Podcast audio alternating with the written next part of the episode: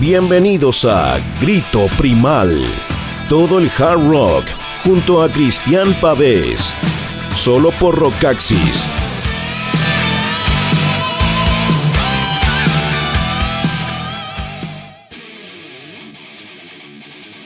Hola, hola, hola, ¿qué tal amigos? ¿Qué tal amigas? ¿Qué tal chicos y chicas? Rockeros y rockeras. Grito Primal en el aire, programa número 11 de Grito Primal. Temporada 2022, por supuesto, de Grito Primal a través de las frecuencias de Rockaxis. Como cada día lunes, ¿ah? en nuestros horarios habituales de las 10 de la mañana, 5 de la tarde y 11 de la noche. Y recuerden que tenemos repetición, una repetición el día sábado al mediodía y así quedan eh, completamente informados con las novedades, los recuerdos, la nostalgia, los comentarios, las vivencias, las experiencias eh, relacionadas por supuesto con la música que nos apasiona, el hard rock y el heavy metal clásico. Hoy día tenemos un eh, programa bien nostálgico del recuerdo, ya les voy a estar contando de qué se trata. Antes les recuerdo que pueden sintonizarnos suscribiéndose a los podcasts. ¿ah? Estamos en Spotify, en iTunes, en Apple Music y en Google Podcast. ¿ah? Entonces ahí nos buscan por Grito Primal y también pueden buscar los otros programas de Rockaxis. Antes de ir con la música, saludamos por supuesto a nuestros amigos de Rockaxis Colombia. ¿ah? Un cafecito colombiano para estos días fríos de Santiago. Siempre viene eh, de la mejor manera. Eh, y saludamos también, por supuesto, hacemos el saludo enorme, el saludo big ¿ah? para los tremendísimos bigstore.cl, que es lejos, lejos, pero lejos la tienda de música online más grande de Chile y con ese servicio que todo el mundo destaca, un servicio Big. Ah, estoy viendo que ya tienen acá lo nuevo del señor Axel Rudy Pell en formato CD audio, lo nuevo de Rammstein. Espectacular eh, Deluxe Edition, realmente impresionante, maravilloso el arte del, álbum. Viene con un libro ahí espectacular, así que también lo encuentran en mixstore.cl y también pueden eh, chequear, por supuesto, estaba viendo ahí, está lo nuevo de Battle Beast en vinilo rojo, espectacular. Lo nuevo de Storm también en formato CD audio. Eh, hay vinilos ahí de, Police, de Therion. Bueno, la verdad es que es realmente impresionante. Siempre te pone las novedades y también con las reediciones. Hay muchas reediciones de material. Eh, antiguo que sale nuevamente editado en unos formatos y en unas ediciones preciosas. Lo de Rammstein, para los fanáticos del vinilo, también está disponible en vinilo ahí en, eh, bigstore.cl. No dejen de visitar. Y también, como siempre, les recomiendo que visiten gomusic.cl. ¿ah? La mejor y nueva, una gran y nueva experiencia musical para todos. Quienes eh, deseen tocar un instrumento o poner eh, música, por ejemplo. ¿ah? Equipos de DJ tienen baterías, tienen guitarras, bajos, pianos digitales, instrumentos de viento y orquesta. Realmente espectacular em, todo lo que hay ahí en gomusic.cl para ser un, músico aficionado, profesional, para dedicarse a ese hobby, a, ese hobby y a esa pasión que tienen dentro. Eh, tiene también eh, micrófonos para poder grabar podcast y todo eso. Así que muy, muy, muy completo entonces todo el, stock de productos y accesorios que van a encontrar en gomusic.cl. Visiten la página y ahí están los teléfonos, las formas de contacto para que los asesoren en su compra. Vamos a ir entonces hoy día con música, programa número 11. El programa de hoy se llama The Great 1990 Ego Battle, Don Dokken versus Lynch Mob, Up from the Ashes versus Wicked Sensation. Hoy día vamos a tener este programa entonces que lo hemos bautizado así como la gran batalla de egos de 1990. ¿Por qué? Porque, eh, por supuesto, Don Dokken y George Lynch tenían una, una, una gran pelea ahí en el seno de Dokken, que realmente fue lo que eh, hizo que la banda se separara ahí a fines de 1988. Nos dejaron ese último disco en vivo, el, eh, Beast from the East ¿ah? de 1988, donde venía además una nueva canción en estudio, Walk Away, una balada impresionante realmente eh, que hace honor al concepto, al término Power Ballad. ¿Qué poder tiene esa balada? ¿Cuánto transmite? Increíble. Así que bueno, quedábamos ahí como fan de Dokken. Yo quedaba con, mucha pena al, enterarme de que la banda se disolvía. Eh, precisamente por estas peleas que siempre tuvieron eh, Don Dokken y George Lynch. a pesar de ello, como los mismos managers de Dokken decían, a pesar de ustedes mismos tuvieron éxito. O sea, a pesar de llevarse como el perro y el gato, eh, Dokken tuvo un éxito muy importante, muy grande en los 80s, eh, eh, con, discos como Tutor Mill, como, como Under Lock and Key y como Back for the Attack. Entonces fue realmente una sorpresa muy negativa y triste enterarse que la banda se disolvía cuando estaban en su mejor momento y todo el mundo estaba esperando el siguiente disco.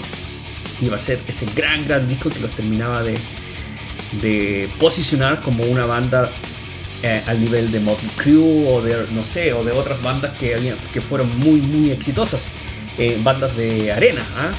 entonces eh, bueno lamentablemente todo eso quedó truncado las relaciones ya estaban tan mal que ya eran insoportables entonces finalmente Don Dokken toma la decisión de él abandonar la banda ¿ah? y bueno se va y entonces, en 1990, nos encontramos con estas dos facciones, estos dos bandos. Por un lado, Don Dokken con su banda solista, y por el otro lado, Lynch Mob, que estaba George Lynch y estaba Wild Mick Brown, que también era el baterista de Dokken. Originalmente, Lynch, Brown y Jeff Pilsen, que era el bajista de Dokken, iban a ser ellos tres un grupo, un power trio, con Jeff Pilson cantando además de tocar el bajo, que tiene una voz eh, excelente, extraordinaria. Jeff Pilson siempre pudo ser el cantante, el cantante principal en cualquier banda. Hacía unos coros y unas, unas segundas voces realmente magníficas en Doc. Y ahora lo está haciendo en Foreigner, también lo hacía en Dio, cuando estuvo en Dio. Eh, entonces, bueno, algo pasó ahí y ese plan de, hacer un power trio no se concreta. Jeff Pilson sale, digamos, de la jugada y hace su propia banda. Eh, y nos queda entonces Lynch Mob con eh, dos miembros de Dokken, con George Lynch, esa guitarra impresionante, y con Wild Mick Brown, por supuesto, un baterista muy, muy, muy bueno. Eh, por su parte, Don Dokken arma una banda que era como el Dream Team del metal en ese momento. Realmente una banda espectacular y que demuestra lo grandes que eran Dokken, que llamó a músicos muy conocidos, muy exitosos y nadie le dijo que no. O sea, todos querían tocar con Don Dokken porque obviamente Dokken venía de un éxito enorme. Entonces arma una banda con Peter Baltes en bajo, bajista de Accept de Alemania. Impresionante bajista, uno de los mejores de la historia para mí. John Norum en guitarra de Europe, que venía de un éxito enorme con Europe. Eh, John Norum es de Noruega, no es sueco, aunque llegó a vivir a Suecia muy niño. John Norum en guitarra, Peter Valkes. Mickey D en batería, otro sueco, Mickey D. Eh, que le había tocado antes con el King Diamond. O sea, se había hecho un nombre y una fama con, con King Diamond. Y se va a tocar con Don Dokken. Y después de tocar con Don Dokken se une finalmente a Motorhead y hoy día está en Scorpion. Eh, y dice Don Dokken que ese iba a ser la banda, iba a ser un, eh, cuarteto con una guitarra solamente con John Nolan y dice que un día él estaba trabajando en el estudio de grabación y quería grabar unas voces que había hecho para uno de los temas y empieza a buscar ahí en una caja que había en el estudio de grabación un cassette para poder grabar ahí y encuentra el cassette que era un, demo de un guitarrista, Billy White, que él era de Texas y tocaba en una banda de metal progresivo muy muy buena, Watchtower. Les recomiendo esa banda, buenísima, muy técnica, muy técnica. Y dice Don Dokken que toma este cassette, lo pone y escucha lo que, lo que había ahí, que habían en varias partes de guitarra, solos y cosas así, y quedó absolutamente impresionado. Entonces habla con la gente del estudio y le dice, contáctenme con este guitarrista. Y bueno, ahí llaman a, Billy White, que en ese momento estaba trabajando ahí en su rancho con sus caballos y sus cosas. no, estaba muy activo musicalmente. Y Don Dokken le dice, vente a Los Ángeles, quiero que toques conmigo en mi disco y en mi banda. Y aparece este muchacho Billy White, era realmente impresionante, impresionante como guitarrista. Y hizo una dupla pero fantástica con John Norum. Y la verdad es que los solos que hay en el álbum son impresionantes. Up from the Ashes, ¿ah? como renaciendo desde las cenizas. Una, obviamente, el título hacía alusión a la, ruptura de Dokken y que ahora Don Dokken estaba renaciendo desde las cenizas. La banda no podía llamarse Dokken en ese momento porque eh, había una. En Dokken todo se, se, se distribuía en cuatro partes iguales. Entonces los cuatro eran dueños de la marca, no solamente Don Dokken. ¿ah? Entonces en ese momento por un tema legal no podía llamarse Dokken y se tuvo que llamar Don Dokken. Así que vamos a escuchar hoy día entonces Up From The Ashes, renaciendo o volviendo desde las cenizas, y Wicked Sensation, esta sensación malvada, ¿ah? que fue el disco debut de Lynch Mob, la banda del señor George Lynch. Vamos a comenzar eh, con eh, Don Dokken entonces, con eh, Up From The Ashes que fue editado un día 21 de octubre de 1990 a través del sello Giffen Records. Ah, David Giffen hizo su apuesta por Don Dokken, Dokken estaba en Electra y él se lo lleva a Giffen, ah, que en ese momento era un sello gigante, gigante, gigante porque tenían a Guns N' Roses, tenían a Whitesnake, tenían a un montón de bandas que vendían muchos millones de discos. Así que bueno, se llevan a, Don Dokken para allá con su super banda, que era como les decía, como una banda de las Naciones Unidas, el Dream Team, realmente impresionante, el cast de músicos que reunió. Y el productor de discos, el propio Don Duncan, con el ingeniero Will Davis y con el Tom Sutout haciendo ahí las mezclas y el master y todo eso. Melissa Sewell fue la ingeniera de sonido, que aparece ella ahí en el video, una chica rubia muy hermosa, aparece en el video de Mirror Mirror. Ella es la ingeniera de sonido, Melissa Sewell. ¿ah? Para cuando vean, o cuando vean, o, si han visto el video de Mirror Mirror, que sale esa chica al comienzo, bueno, ella es Melissa Sewell. Em, así que vamos a comenzar entonces escuchando esto, como les decía, es eh, una formación realmente impresionante de músicos tuvieron una... Eh, eh, Don Tolkien llamó a estos músicos no solamente porque le gustaban en el aspecto musical, sino que porque también tenía una amistad con ellos, sobre todo con Peter Baltas. Eh, y Axep habían hecho una gira europea en 1986, ahí se habían hecho muy amigos con Peter Baltas y a John Norum también lo conocía eh, de algunos shows que habían coincidido en Europa del Dokken con Europe. y también porque el mismo Peter Baltes también era bastante amigo de John Nolan en ese tiempo. Billy White fue una, obviamente, una, sorpresa total para todos. Y Mickey D, obviamente, también tenía muchas conexiones al estar eh, viviendo en Los Ángeles en, su, época de King Diamond. Todos los músicos se fueron a Los Ángeles, establecieron en Los Ángeles. Eh, y entonces, bueno, Mickey D obviamente era un nombre muy conocido en el circuito y Don Dokken me lo llamó.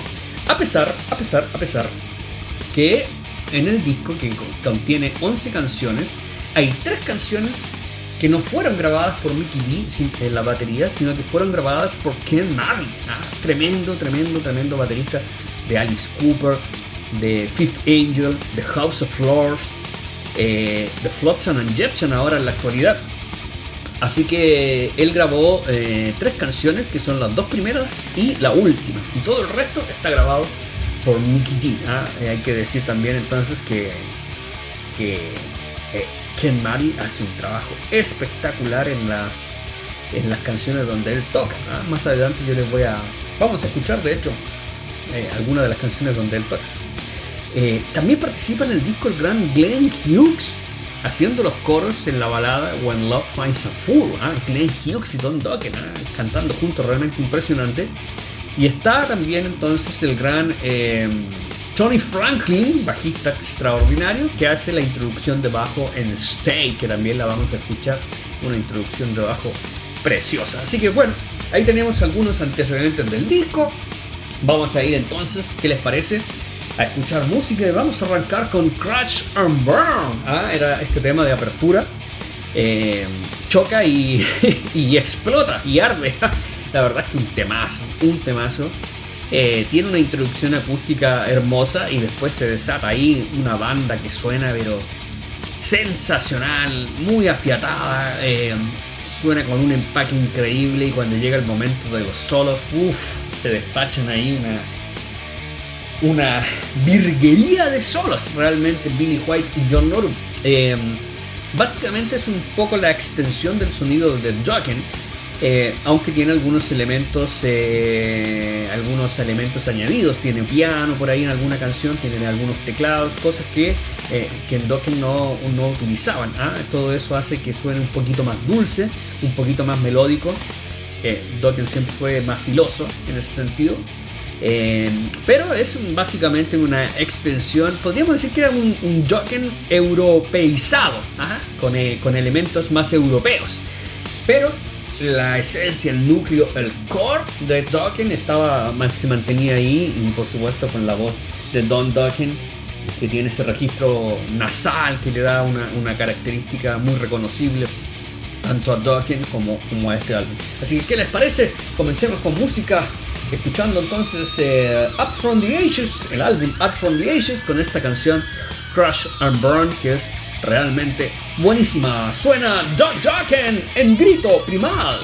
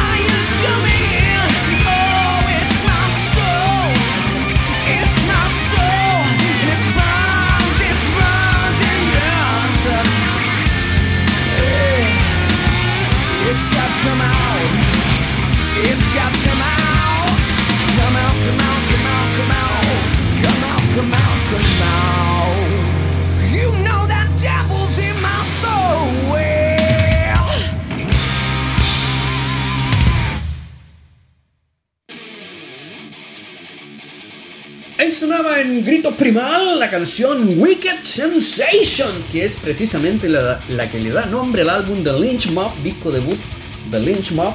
Esta sensación malvada, perversa, lasciva. Qué gran tema, qué gran tema de Lynch Mob de su álbum debut Wicked Sensation, que fue lanzado un día 23 de octubre de 1990. Hasta para eso eh, peleaban eh, George Lynch y Don Dokken eh, el uno, eh, eh, Don Dokken saca su disco el 21 de octubre y Lynch Mob saca su disco el 23 de octubre. O sea, por favor, eso no es una coincidencia.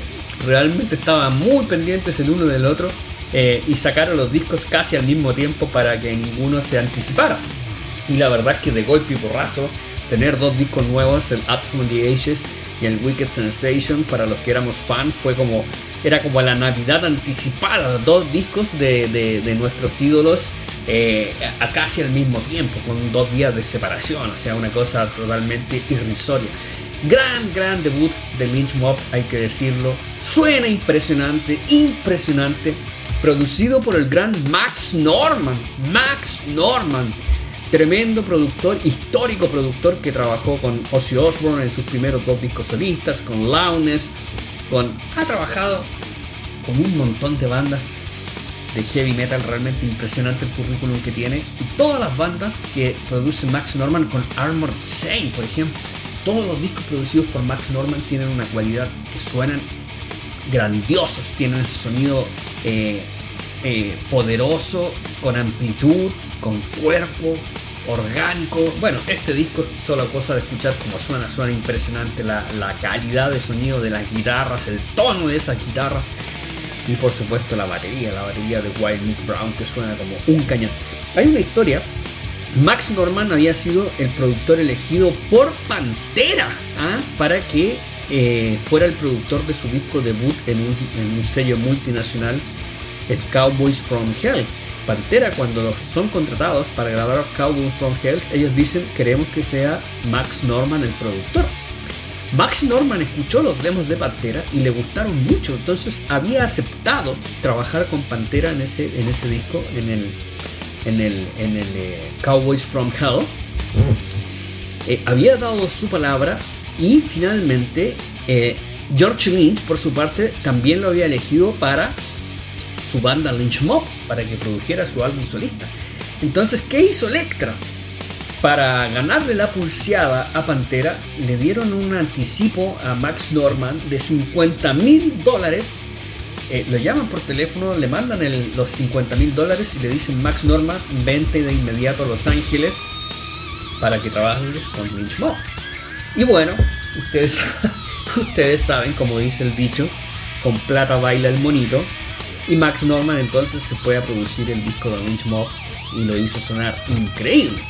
Pero por otro lado, Pantera llamaron a Terry Day y también entonces todos los discos de Pantera están producidos por Terry Day y todos suenan increíbles, así que no fueron eh, perjudicados. De hecho, Terry Day era un, eh, un, productor más moderno, más de los 90. Max Norman era absolutamente de los 80s. Entonces eso también le sirvió a Pantera para tener un sonido más actualizado y acorde a, los tiempos y no sonar como una banda ochentera. Así que al final yo creo que eso terminó favoreciendo ¿ah? el hecho de que Max Norman se fuera a trabajar con Lynch Mob. En la banda entonces estaba George Lynch en guitarra, por supuesto, el dios supremo de la guitarra, uno de los mejores guitarristas de la historia ahí, y, uno de los, triunvirato de oro, como se llama, de guitarristas de Los Ángeles con Eddie Van Halen y Randy Rhodes. Lynch, Van Halen, Randy Rhodes, lejos, lejos, los tres mejores guitarristas emergidos de Los Ángeles. En el heavy metal, porque de Los Ángeles también tenemos a Steve Lukather de Toto, que es impresionante, impresionante guitarrista. Eh, y también obviamente tiene bastante relación con el heavy metal y el hard rock, a pesar de que Toto es una banda que mezcla todos los estilos conocidos eh, de música. Meten jazz, meten rock progresivo, fusión y todo eso. Así que lo hacen de una, forma maravillosa. Only Logan era el vocalista entonces. Mark Anthony Espósito en bajo, muchacho desconocido que Lynch lo lleva bastante sólido, con un sonido con mucho cuerpo, bien grueso. Y Oni Logan, que también era desconocido, y que Oni Logan iba a ser el vocalista de la banda Ferrari del guitarrista Mark Ferrari. Mark Ferrari era un guitarrista que tenía una buena reputación en ese tiempo porque él había tocado la banda Kill ¿ah? y Kill había tenido un éxito más o menos eh, significativo eh, trabajando junto a Gene Simmons como productor. Entonces, bueno, Mark Ferrari quería hacer su propia banda Ferrari y tenía entonces a Oni Logan cantando para él. Y cuando George Lynch andaba buscando cantante, él dice que quería encontrar una voz que fuera totalmente opuesta a la de Don Dokken para no tener ninguna comparación con Dokken. Entonces andaba buscando una voz que fuera mucho más bluesera. ¿ah? Él le quería dar un enfoque, eh, mantenerse en el metal, pero obviamente con una, con una esencia blues, como lo que había hecho Badlands en su disco debut de 1989 con un sonido muy pesado, muy heavy, pero con bastante e influencia del blues. Y entonces escucha a Oni Logan y le gusta. Y bueno, ahí va a conversar con él. Y le dice, para convencerlo, le dice a Oni Logan, le dice, ¿qué prefieres? ¿Cantar en una banda que se llama Ferrari o manejar un Ferrari? Y le dice, bueno, si te vienes a cantar conmigo en Lynch Mob, lo más probable es que puedas manejar un Ferrari. Y obviamente George Lynch era un guitarrista súper mega famoso en ese momento. Así que Oni Logan acepta la oferta y se va, se va a cantar con él. Nunca después supe si realmente llegó a tener un Ferrari, ¿ah? pero al menos esa fue la forma en que usó George Lynch para convencerlo. Eh, Neil Kernon también está ahí involucrado como ingeniero de voces, gran productor que trabajó con Queensryche, con Dokken y con otras bandas. Así que hay mucha gente de peso involucrada, era una gran apuesta. Lynch Mob se mantuvo en Electra, había una gran apuesta. Eh, y en esta batalla terminaron empatados porque ambos discos, tanto Wicked Sensation como Art from the Ages, eh, vendieron 500.000 copias. ¿ah? Vendieron lo mismo. o sea, si hubiesen seguido, a pesar de que ya estábamos en 1990 y ya estaba cambiando todo el clima musical, la eclosión del grunge y todo eso, vendieron 500.000 copias cada uno. Ahí queda claro entonces que los eh, fanáticos de Dokken compraron ambos discos. Si hubiese sido un solo disco, eh, sin que se hubiese separado Dokken, lo más probable entonces que el disco hubiese vendido más de un millón y hubiese sido otro disco de platino para Dokken. Pero vendieron 500.000 copias cada uno ese primer año en que fueron editados. ¿ah? Lo que no es para nada, para nada una, una, mala cifra de ventas, pero con las ventas que traía Dokken obviamente era menor. ¿ah? El Back for the Attack vendió 3 millones de copias en su momento. Entonces era, era un, un, eh, eh, un, nivel bastante alto al que había que acercarse. 57 minutos de música. 55 en el de Don Dokken, o sea, todo era muy similar, muy similar. 12 canciones en el disco de Lynch Mob, 11 canciones en el disco de Don Dokken. Y bueno, esta canción Wicked Sensation fue una de las eh, de las elegidas como primer single de presentación. Están ahí los clásicos riffs de George Lynch, clásicos riffs con esos armónicos impresionantes. Eh, un solo increíble, la verdad es que George Lynch estaba acá en una etapa realmente incendiaria, cualquier cosa que hacía le salía increíble. Tremenda base de Wild Brown en batería, y una muy buena voz ahí bien dulcera de Oni Logan. Vamos a ir ahora con eh, más música. Ambos eh, discos tuvieron eh, dos singles cada uno. vamos a ir ahora con Mirror Mirror de Don Dokken, que fue el single de presentación y video. ambos discos tuvieron dos videos, dos singles y dos videos. Y lo bueno de Mirror Mirror que muestra un poco la génesis de la banda, muestran ahí a todos los músicos llegando al aeropuerto de Los Ángeles, viene Peter Baltes con su maleta, viene Mickey D, viene John Norum y vemos a, a Billy White que va manejando un convertible antiguo desde Texas hasta Los Ángeles para llegar por carretera mientras los otros llegaban por avión. Así que ese ese y Don Dokken los va a recibir al aeropuerto y después se van todos a la casa de Don Dokken y empiezan a ensayar ahí en el living y todo. Y la verdad es que es eh, fantástico porque eh, había muy muy buena onda en la banda. Que realmente se llevaba muy muy bien. De hecho, hace poco leí una entrevista eh, con John Norum, que, que después regresó a Europe con mucho éxito y sigue, sigue ahí en Europe. Y dice que la gira que él ha, que más ha disfrutado en su vida fue la gira de Don Darken. Ah, impresionante, más que, más que la gira, las grandes giras que hicieron con Europe. Y él dice que la razón es que esta gira realmente ellos eran una banda de amigos tocando juntos y disfrutaban muchísimo y iban a todas partes juntos. Dice que de repente tenían un día libre en la gira y iban todos al cine a ver una película, cosas así, o practicaban deportes. Y dice incluso que cuando termina el tour, eh, dice que Don Dokken como jefe los trató de maravillas, realmente los trató de maravillas.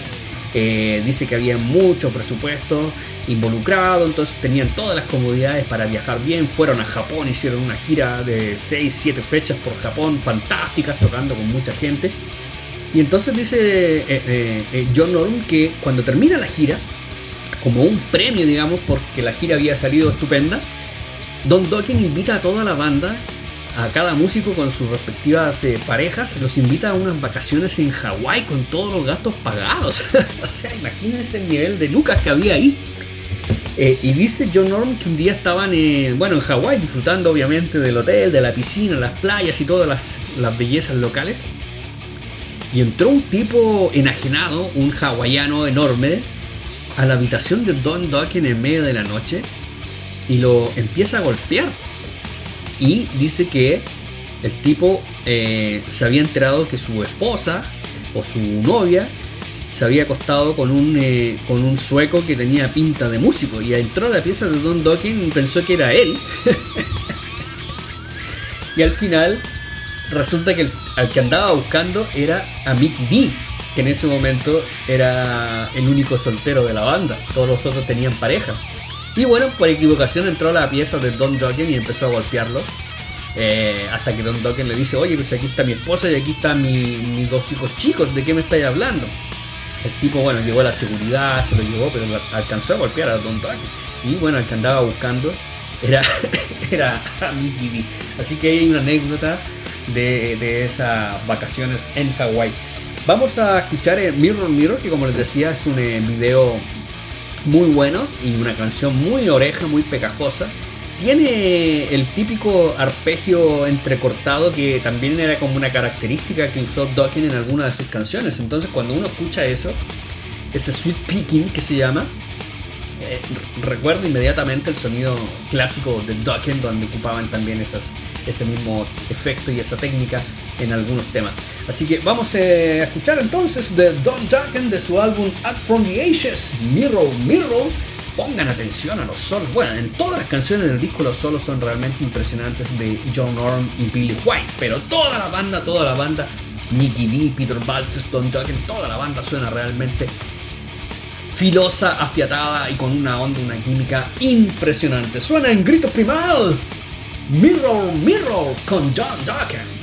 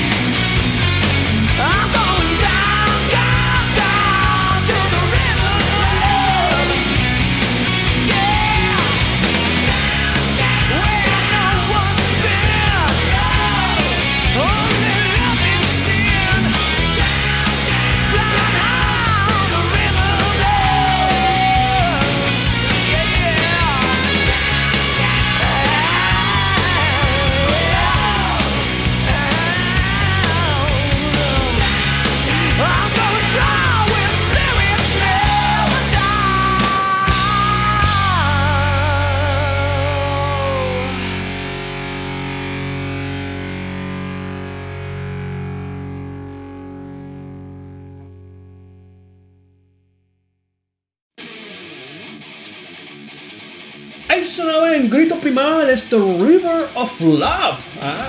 un, eh, un río de amor, que fue el segundo single y video de Lynch Mob, que nos muestra ahí a la banda en la carretera, cada uno en sus eh, respectivas motos Harley Davidson. ¿ah? La verdad es que muy bueno el video, me encantan esos videos de carretera y todo, con mucha onda, con... eh, y con eh, obviamente la banda sonando como un cañón con esas guitarras virtuosísimas del gran George Lynch. O sea, creo que no he visto otro guitarrista que me, haya impresionado más en la vida que George Lynch, a pesar de que tenemos a Ronnie Rhodes, Eddie Van Halen, Indy Marsden, grandes, grandes guitarristas, pero no sé, fue una, es una cosa de gustos personales. Cada uno tenemos nuestros propios gustos, nuestros propios rankings, ¿ah? nos gusta hacer eso de, de, de cuál es mi guitarrista favorito, mi baterista, mi cantante, pero la verdad es que eh, tengo ese recuerdo muy, muy grabado de- de- de- de niño y de haber visto a George Lynch en el video de Into the Fire de Dokken en 1984, estando en el colegio. Y la verdad es que la impresión fue una cosa mayúscula, o sea, tuve que conseguir el álbum de inmediato, de inmediato por esa pura canción y por la forma de tocar de George Lynch. Me parecía que sus solos eran de otro mundo. No había, no había visto a escuchar a un guitarrista tan filoso, punzante, con una técnica impresionante, pero además con unas melodías increíbles, sea, realmente increíble y cómo, cómo hace sonar la guitarra. Si eso es lo que más a mí me impactó que siendo solo un guitarrista tuviera ese sonido tan masivo, ese tono tan tan grueso, tan duro y tan afilado y al mismo tiempo melódico. El tono, el sustain, el vibrato, los armónicos, realmente me voló la cabeza. el señor George Lynch y sigue siendo mi, guitarrista favorito hasta el día de hoy. La verdad es que eso no ha cambiado. Eh, lo encuentro increíble. La verdad es que eh, bueno, y acá obviamente hay toda una extensión de, George Lynch a, a- a Lynch Mob. Los dos primeros discos de Lynch Mob sacaron un segundo álbum en el año 92 que se llama eh, Lynch Mob, que también es buenísimo, buenísimo. Un cambio de cantante ahí con Robert Mason, que me parece un cantante superior incluso a Oni Logan. Y después saca George Lynch el 93 un álbum solista que se llama Sacred Groove, que es impresionante, está al mejor nivel de Joe Satriani, de Steve Vai. Hay algunas canciones cantadas, otras instrumentales, pero realmente es un disco impresionante, impresionante. Está de hecho la última grabación que hizo el vocalista Ray Gillen en vida. Obviamente, después de muerte imposible que pueda grabar algo. Pero lamentablemente Ray Gillen murió muy joven, 33 años. Eh, producto de su adicción a la heroína se contagió de SIDA. Y bueno, había grabado una canción para el disco de George Lynch y la verdad que el resultado de la combinación de ellos dos fue fantástico, la química, la onda, realmente impresionante. Así que también les recomiendo, por supuesto, Sacred Group, un gran, gran, gran, gran álbum del señor George Lynch, donde tiene unos tremendos invitados en las voces. Ah, está Jeff Hilson también de Dokken como invitado tocando en algunos temas de ese gran disco. Vamos a seguir eh, contando historias, por supuesto, pero antes, como, como lo hacemos siempre, vamos a recordar a nuestros grandes partners y auspiciadores en Grito Primal, como GoMusic.cl, por supuesto, una nueva experiencia en productos y servicios para los músicos. ¿ah? No importa si es aficionado, profesional, amateur, si tiene un hobby, pero lo van a encontrar, todo lo que necesitan lo van a encontrar ahí en gomusic.cl. Cables, por ejemplo, cables, cuerdas de guitarra, uñetas, baterías, cosas de, así de simples a ya obviamente a todo lo, lo más sofisticado que puedan requerir. Así que tienen que chequear la página, van a encontrar ahí guitarras Jackson, guitarras Yamaha, eh, Gretsch también, eh, D'Angelico. La verdad es que tienen un stock realmente impresionante, impresionante de, de, guitarras. Estoy viendo acá simplemente el apartado de las guitarras, tienen unas guitarras preciosas. Eh, así que, y bueno, tienen de diferentes precios, así que pueden eh, chequear ahí entonces eh, y buscar lo que, lo que necesiten, pero también pueden contactarse, pueden llamar por teléfono o pueden enviar un correo y entonces ahí los van a asesorar para que puedan eh, encontrar lo que andan buscando. Ahí van a, van tener toda la ayuda de los muchachos de gomusic.cl. ¿ah? Si quieren tocar un instrumento, tienen que ir ahí a gomusic.cl. Y por supuesto también nunca hay que dejar de visitar bigstore.cl, ¿ah? porque ahí en Big Store, además de las novedades, siempre hay ofertas espectaculares. Y estoy viendo acá el hard work de Carcass en vinilo a 24.900 pesos ¿ah? en oferta. Realmente impresionante. Un CD de Tarja Turun que estuvo hace poquito en Santiago con un gran show. 4.900 pesos. Left in the Dark. 4.900 pesos de Tarja. Muy, muy, muy barato. Eh, Decapitated. ah, también ahí en eh, formato CD audio. 5.900 pesos para los fanáticos ahí de los sonidos más extremos. Así que bueno, tienen que revisar, revisen siempre, ¿ah? revisen siempre.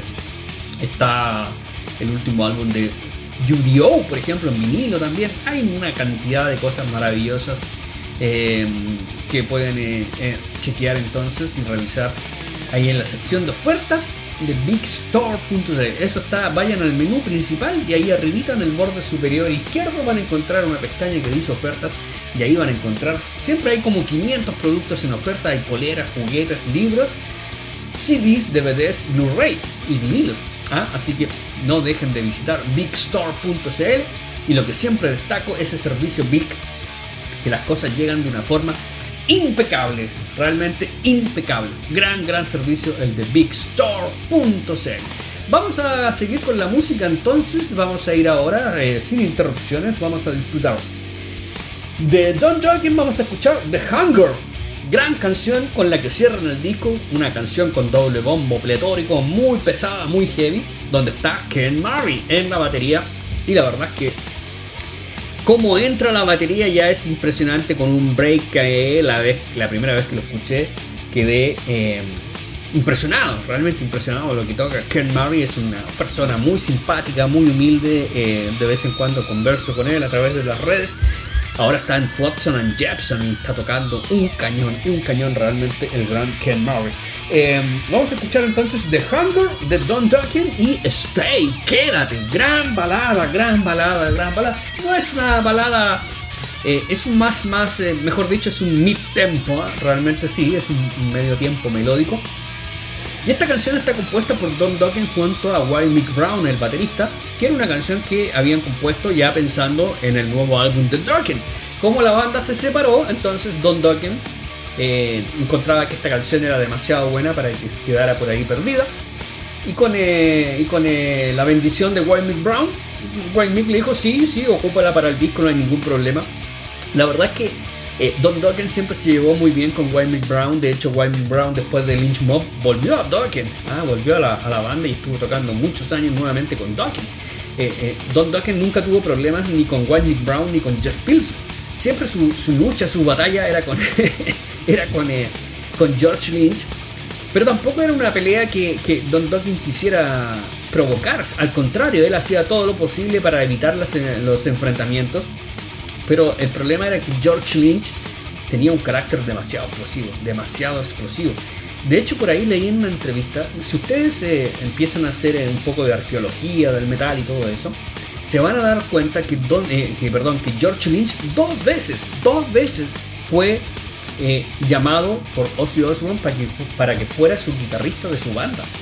Eh, en, un, en, un eh, en la primera ocasión cuando, cuando Ozzy es expulsado de, de Black Sabbath y Sharon entonces comienza a reclutar músicos para su banda para grabar el Blizzard of Oz, que es uno de los discos más increíbles e importantes en la historia del heavy metal. George Lynch y Randy Rhodes fueron los guitarristas seleccionados. ¿ah? Eh, eh, fueron los que llegaron, digamos, como al, a, la, a la etapa final. Habían obviamente audicionado a otros músicos y tenían otros músicos en carpeta. Pero finalmente se quedan con Randy Rhodes porque Randy Rhodes tenía un carácter, era muy tímido. Cuando Randy Rhodes habla, habla con una voz bajita, es una persona demasiado tranquila que obviamente subía al escenario y se transformaba. Y después, bueno, todos sabemos, muere Randy Rhodes en ese accidente de, avioneta y ahí tienen nuevamente que buscar guitarrista eh, y nuevamente llaman a George Lynch. Y esta vez George Lynch eh, había sido el elegido. Pero a los dos días se arrepienten llaman a Jake Lee por la misma razón, porque Sharon dice que Jake Lee tenía un carácter más pacífico, más tranquilo, no era esa, esa, esa personalidad eh, eh, como combativa que tenía Lynch. ¿ah? La verdad es que Lynch siempre fue una, siempre ha sido una persona con mucha personalidad, con mucho carácter. Eh, y bueno, a Jake Lee se lo pasaron por el aro porque no aparecen los créditos en Bark of the Moon. Jake Lee y Ozzy Osbourne y Bob Dudley compusieron entre los tres todas las canciones de Bark of the Moon. Todas las canciones, incluyendo la canción Bark of the Moon. Eh, Lee trajo ese riff increíble de Bark of the Moon y no aparece en los créditos de ninguna canción, se lo pasaron por el aro olímpicamente, aprovechando que era un tipo que no tenía ningún cartel en ese momento, era un guitarrista que había estado con Rat, pero Rat todavía no firmaba un contrato y no sacaba un disco, entonces Jake Lee todavía no era conocido. Y le dijeron, no, no te preocupes, eh, perdón, no te preocupes, en el siguiente disco va a aparecer eh, tu nombre en todos los créditos.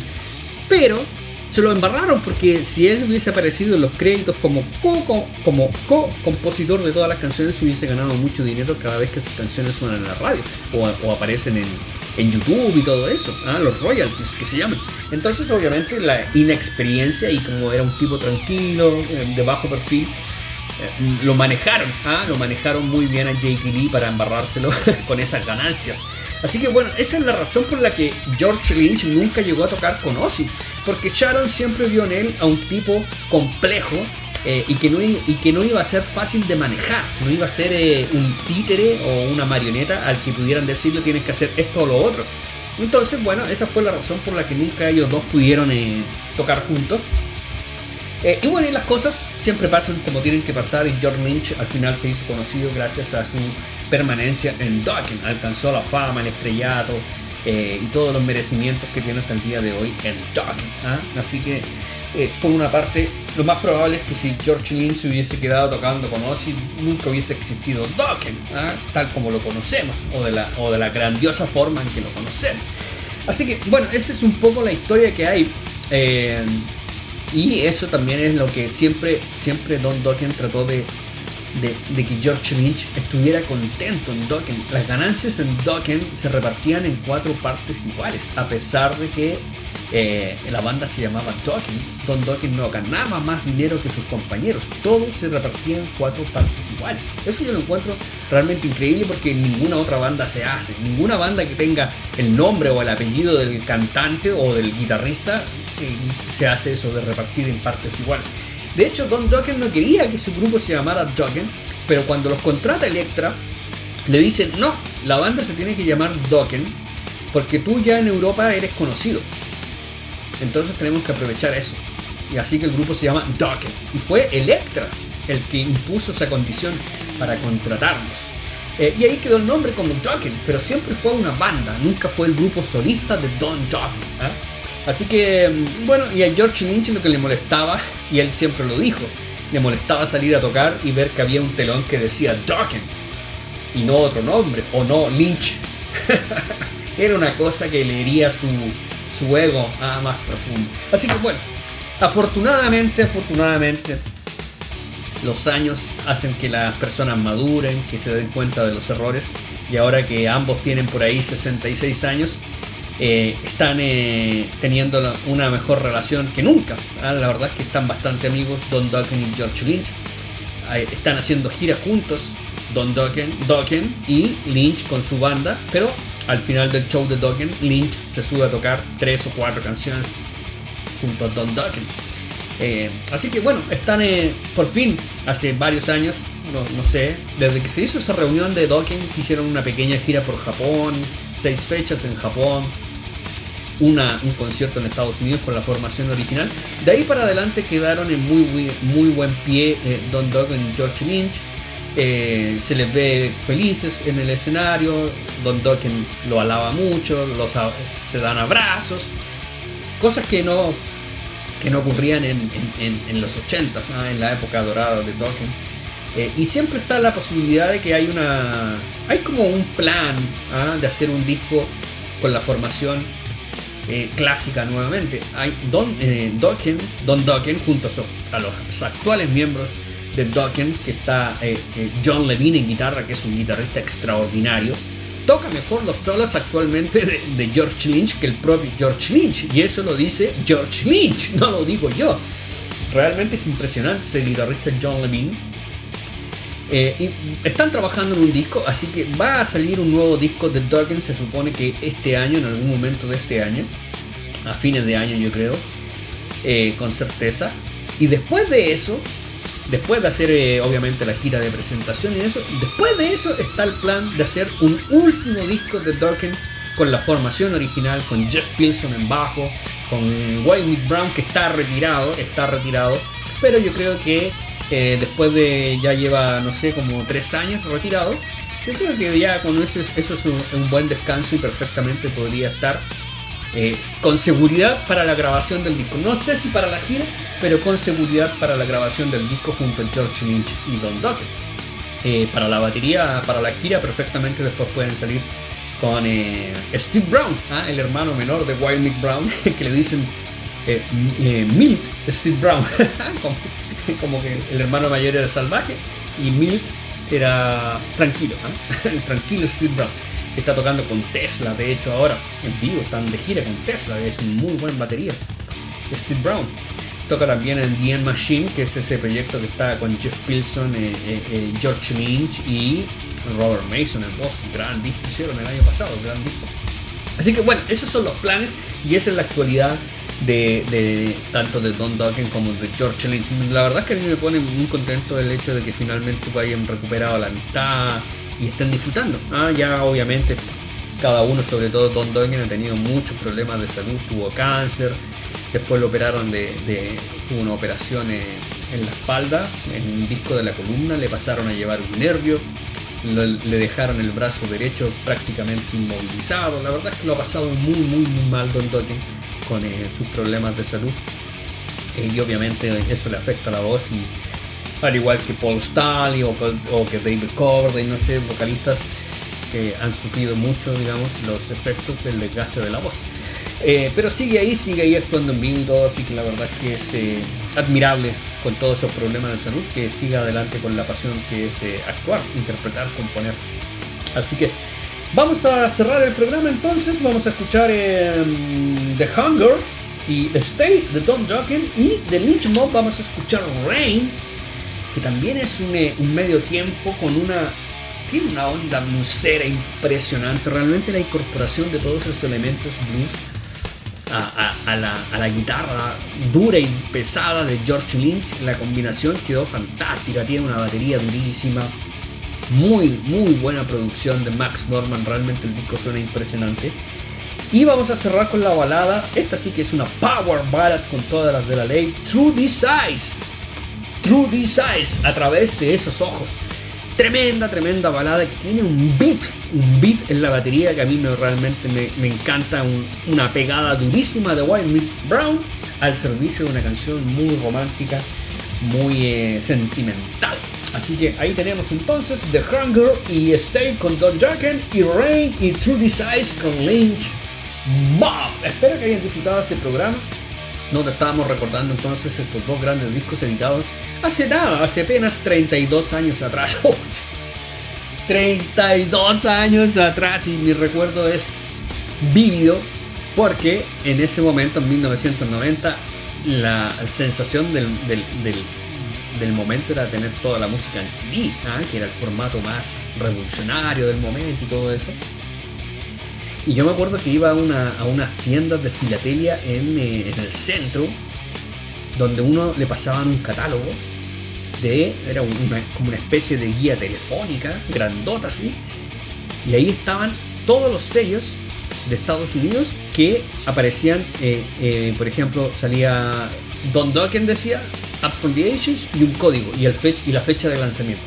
Y con ese código, estas personas que trabajaban, a- que trabajaban ahí en esta oficina de filatelia donde venden las estampillas y todo eso para los coleccionistas, con ese código ellos se contactaban con el sello en Estados Unidos y hacían el pedido. Y se demoraba realmente poco, se demoraba como una semana apenas. Era muy bueno el sistema. Entonces uno, yo iba, me pasaba en la guía, revisaba y veo Lynch Mob. Oh, sin haber escuchado nada, obviamente. Me lo encargué. Don Dokken, oh, sin haber escuchado nada, me lo encargué. Y así con muchos discos, con Rat, con Queensryche, Queensryche Empire, Rat Detonator. Todos esos discos me los compré por encargo sin haber escuchado nada. Pero bueno, como era fanático de las bandas, TNT me acuerdo también, como era fanático de esos grupos, me los compraba a ojos cerrados con toda la fe del mundo y afortunadamente en ese tiempo los grupos estaban inspiradísimos y cada disco que grababan era, era buenísimo. ah, Realmente eran buenísimos, buenísimos. El Empire de Queensrÿche, imagínense, me llega ese disco sin haber escuchado nada y es una obra maestra. Así que bueno, ahí les cuento un poco de cómo yo conseguía la música con estas oficinas de filatelia, que la verdad es que era muy bueno ese sistema. Se podía comprar, eh, uno tenía que confiar nomás en su instinto, se encargaba discos, esperaba una semana, llegaban y uno los pasaba a buscar entonces. Y así pude conseguir muchos CDs cuando venían en el formato long box. ¿Se acuerdan esa cajita larga de cartón que era hermosa? Eh, y bueno, después eliminaron la caja porque obviamente gastaban mucho papel en eso. Pero el empaque era, era precioso, realmente me encantaba. Era muy, muy lindo ese formato long box. eh, eh, que era el formato original donde venían los CDs. Así que bueno, con todas esas historias, con toda esa nostalgia, estamos cerrando el programa de hoy. Espero que hayan disfrutado tanto como yo, por supuesto, eh, acompañándolos siempre con estas anécdotas que yo sé que a ustedes les gusta mucho. Les, mando un gran, gran abrazo, siguen cuidándose. Eh, no hay que bajar la guardia y eh, los espero la próxima semana en otro encuentro acá en Grito Primal. Que estén muy bien. Chao, chao, chao, chao, chao.